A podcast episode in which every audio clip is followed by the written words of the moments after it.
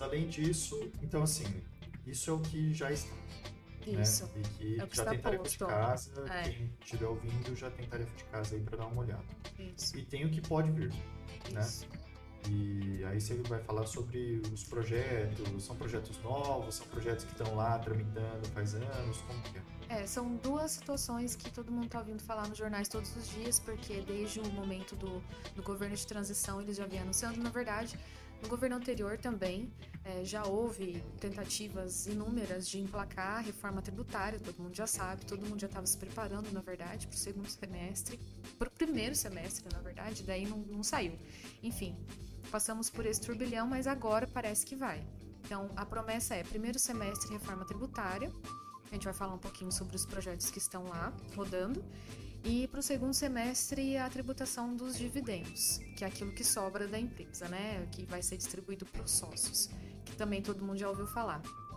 Então, nesse primeiro ponto é, da reforma tributária, ainda que o tema seja meio árido, eu acho que eu consegui, Vicente, estudando aqui, puxar os temas, os pontos que são mais importantes para as pessoas entenderem é, e poderem conversar sobre, inclusive nas empresas, para fazer a estruturação, que é, Pô, legal. é bem legal, assim, de minimamente todo mundo entender um pouco como é que vai funcionar.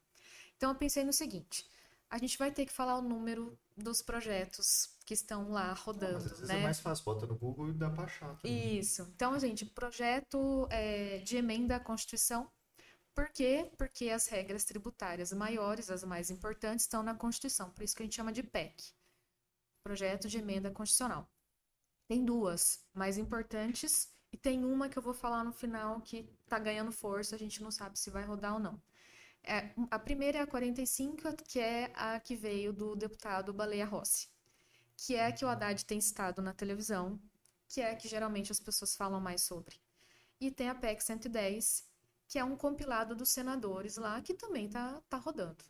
A PEC 45 é a PEC que o Bernardo Api também apoia, Isso, é o exatamente. É o secretário Baleia, de- Rossi e o API. Exatamente. É, o API foi justamente nomeado para uma secretaria nova, que é a Secretaria de Reforma Tributária, né? Uhum, isso. E por isso que o Haddad tem citado essa reforma A45 nas entrevistas. Tá.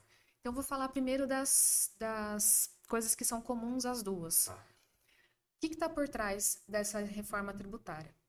É o- a otimização da tributação de bens e de serviços. Então, consumo, basicamente consumo. Quando a gente pensa em consumo, a gente pensa em serviço, então ISS. A gente pensa em mercadoria, por- portanto, ICMS. E aqueles que são acessórios que incidem naquilo que eu prestei serviço ou que vendi minha mercadoria. Por isso que a gente fala de PIS, COFINS também.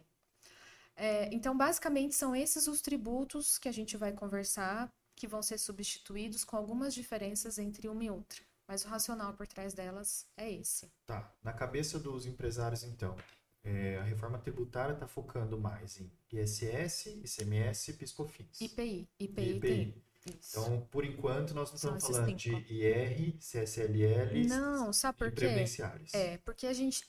Vamos, é bem bacana essa tua pergunta. A gente tem que distinguir uma coisa da outra. Imposto de renda e contribuição social sobre o lucro líquido, a gente está falando de renda.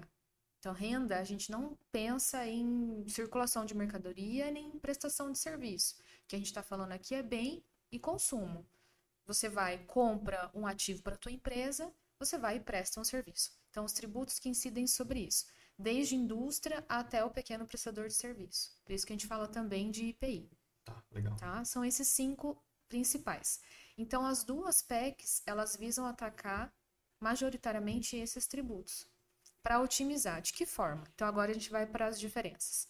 A PEC 45, as duas, na verdade, elas propõem, então, um tributo que seja meio único. Que é o tal do IVA. E- É, é, O da- conceito é um IVA. é um IBS. Vamos falar IBS, que acho que fica mais fácil, porque as duas falam de IBS. Não, é que elas, elas falam em IBS, mas será que o empresário que está nos ouvindo, que vai para o exterior É, e vai comprar uma na- no shopping Uhum, e ele recebe o IVA de volta, aham, né? uhum. Então, acho que o conceito é um pouco disso, não é? De valor agregado. É, o conceito é esse, só que eu acho que daí a gente vai entrar num termo, nas situações que são um pouco mais técnicas para eu poder chegar no IVA, sabe? Então, Tá. vou voltar um pouquinho e falar do Tá, IBS. beleza. Porque as duas têm esse propósito comum também. Então, IBS é o imposto de bens e serviços. Então, tem um racional por trás, que eu acabei de explicar, e daí vem essa ideia do IBS. Tá. Na PEC 45, esse IBS, ele é, é assim, é repartido com os entes. Quem são os entes? A União, os estados, o Distrito Federal, os municípios. Eles têm a possibilidade de legislar sobre e falar quanto vai ser a alíquota de cada um. Então, as subalíquotas vão ser somadas e vão virar uma alíquota grande, que seria do IBS. Tá. Não tem uma alíquota padrão, porque daí eles visam a garantir as diferenças entre um estado e outro, enfim, municípios e outros municípios. Essa é, esse é o racional por trás. Enquanto que a PEC 110, ela propõe que o IBS seja estadual, e que exista uma contribuição de bens e serviços que seja federal.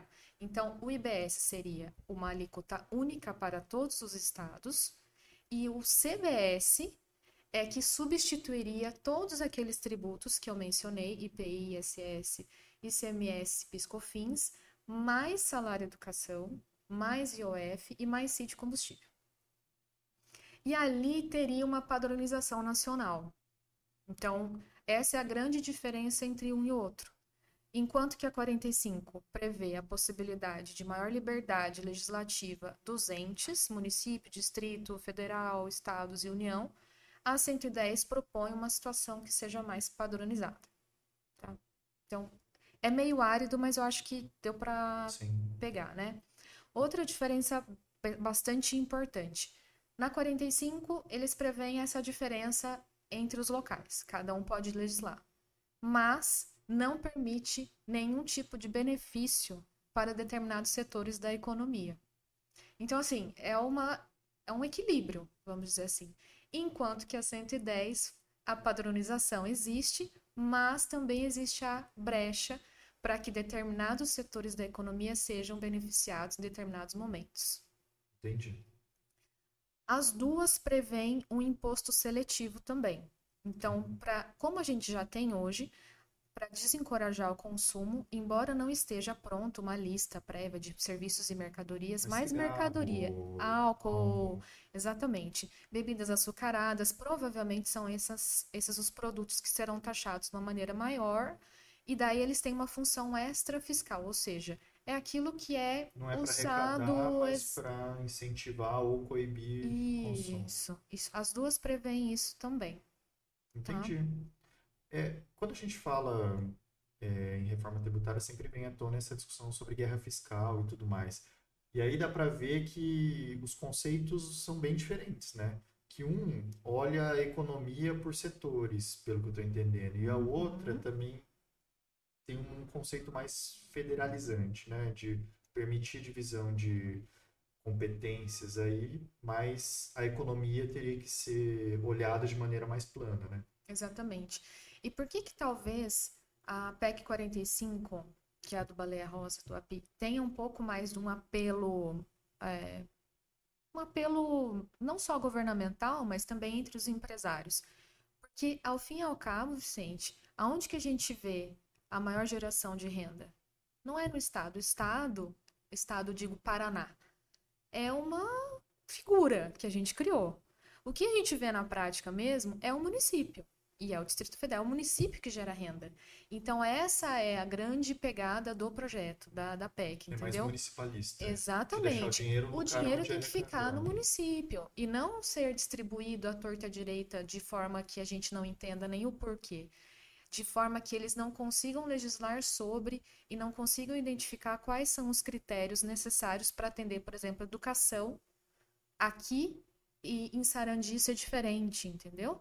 Então, por isso que é bacana a gente conversar sobre isso, porque quando a gente ouve no jornal, por exemplo, é tudo muito, assim, por isso que eu falei de passar o pano, né? É muito falam assim de uma maneira muito simplista as coisas, mas tudo tem um racional por trás. Então, esse foi o propósito também de eu trazer de uma maneira não. talvez mais descomplicada para o pessoal falar assim: ah, eu não sei exatamente o número da PEC, mas eu sei que uma é, é mais voltada assim para as especificidades das, das, regiões e a outra é mais nacional. Ah, não, é bem isso, porque a gente não conversou antes uhum. e eu nunca tinha estudado nesse nível e agora estou entendendo. Eu acho que é ótimo, porque agora que vai começar uh, o acompanhamento aí das reformas, que vamos ver se a gente consegue esse sprint lá no Congresso Nacional, é, esse como que chama essa terraplenagem de conhecimento é muito importante para a gente nas próximas quando a gente for ó porque pode inserir jabuti pode alterar pode ah, não sei sim, o quê mas certeza. o conceito a gente já sabe mais ou menos das concorrentes né uhum. ó tá no páreo essas duas e essas são as diferenças centrais muito bom e antes da gente avançar para o segundo semestre tem mais umas aí correndo. Uma que está ganhando um pouquinho de fôlego é a Simplifica Já. Não sei se você já ouviu falar. Não. É de um estudo do pessoal de São Paulo. Inclusive, no, nas, nos cursos que a gente tem feito aí, é, a Associação de Estudos Tributários lá de São Paulo se mobilizou e montou essa, esse projeto tem outros também, tá? E tem algumas similitudes, mas ela se aproxima mais dessa padronização nacional também. Então é só para registrar, não vou entrar em detalhes porque eu acho que não vai não vai ser emplacada assim.